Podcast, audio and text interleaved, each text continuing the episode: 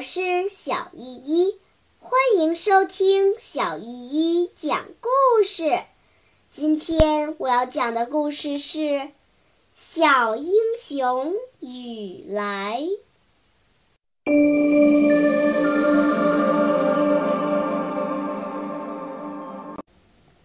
第十章。这儿是中国的土地。满脸大胡子的鬼子指挥官，在那又长又密的眉毛底下，闪动着一对凶恶的圆眼睛。嗖的一下抽出指挥刀，放在雨来的脖子上，用中国话说：“小孩带路，斯拉蒂没有。”雨来没有回答，心想：把敌人带到哪里去呢？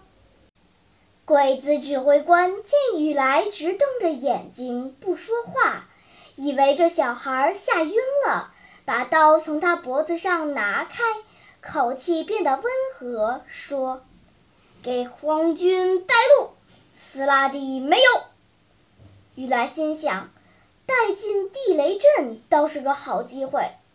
见雨来还是直瞪着眼睛不说话。那个脸上长小红疙瘩的特务弯下腰，望着雨来的眼睛，大声叫：“听见没有？给皇军带路，就把你放了，不然就割掉你的脑袋！”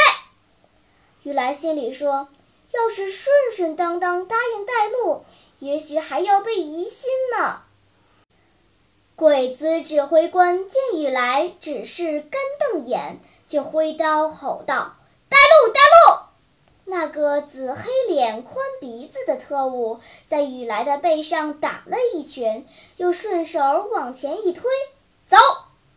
雨来就这么被推搡着在前面走，二百多鬼子和特务在后面跟着。雨来站住脚，脸上装出恼怒的神情，说：“这么推搡，还不把我推到地雷上？”鬼子指挥官向那特务挥了一下手，特务说：“好，就这么乖乖的给皇军带路。”到了村东的大路上，连鬓胡子指挥官耗子一样的小圆眼睛瞧着那些土块下面的红绿纸条，又瞧瞧雨来，紫黑脸、宽鼻子的特务急忙上前问：“这些都是地雷吗？”我不信，雨来回答说：“不信。”对啦，没有地雷，你去踩一踩吧。紫黑脸、宽鼻子的特务给了雨来一个大巴掌，咒骂着：“小兔崽子，我就知道你没安好心。”雨来一会儿把敌人领到漫地里，一会儿又领到大路上，弯弯转转，在这片假地雷阵里走。雨来故意扯开嗓子喊叫一声：“小心地雷呀！”一个鬼子兵正好踩到松软的地上，以为踏着地雷了，惊叫一声，趴倒在地上。这一叫，整个鬼子大队都呼啦呼啦闪到一边，叽里咕噜趴下来，吱哇乱叫。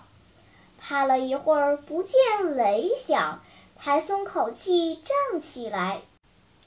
很多鬼子因为刚才把脸埋在土里，弄得满脸沙土，只露着滚动的小眼睛，一个个缩头缩脑、惊慌的样子，仿佛都吓掉了魂儿。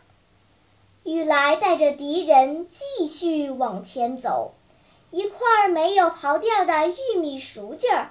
哗啦哗啦抖动着干叶子，环乡河水打着漩涡，阳光下闪耀着发白的浪花，以及水鸟的叫声，都使鬼子心惊肉跳。雨来故意领着敌人从那写着几个大字的路边经过。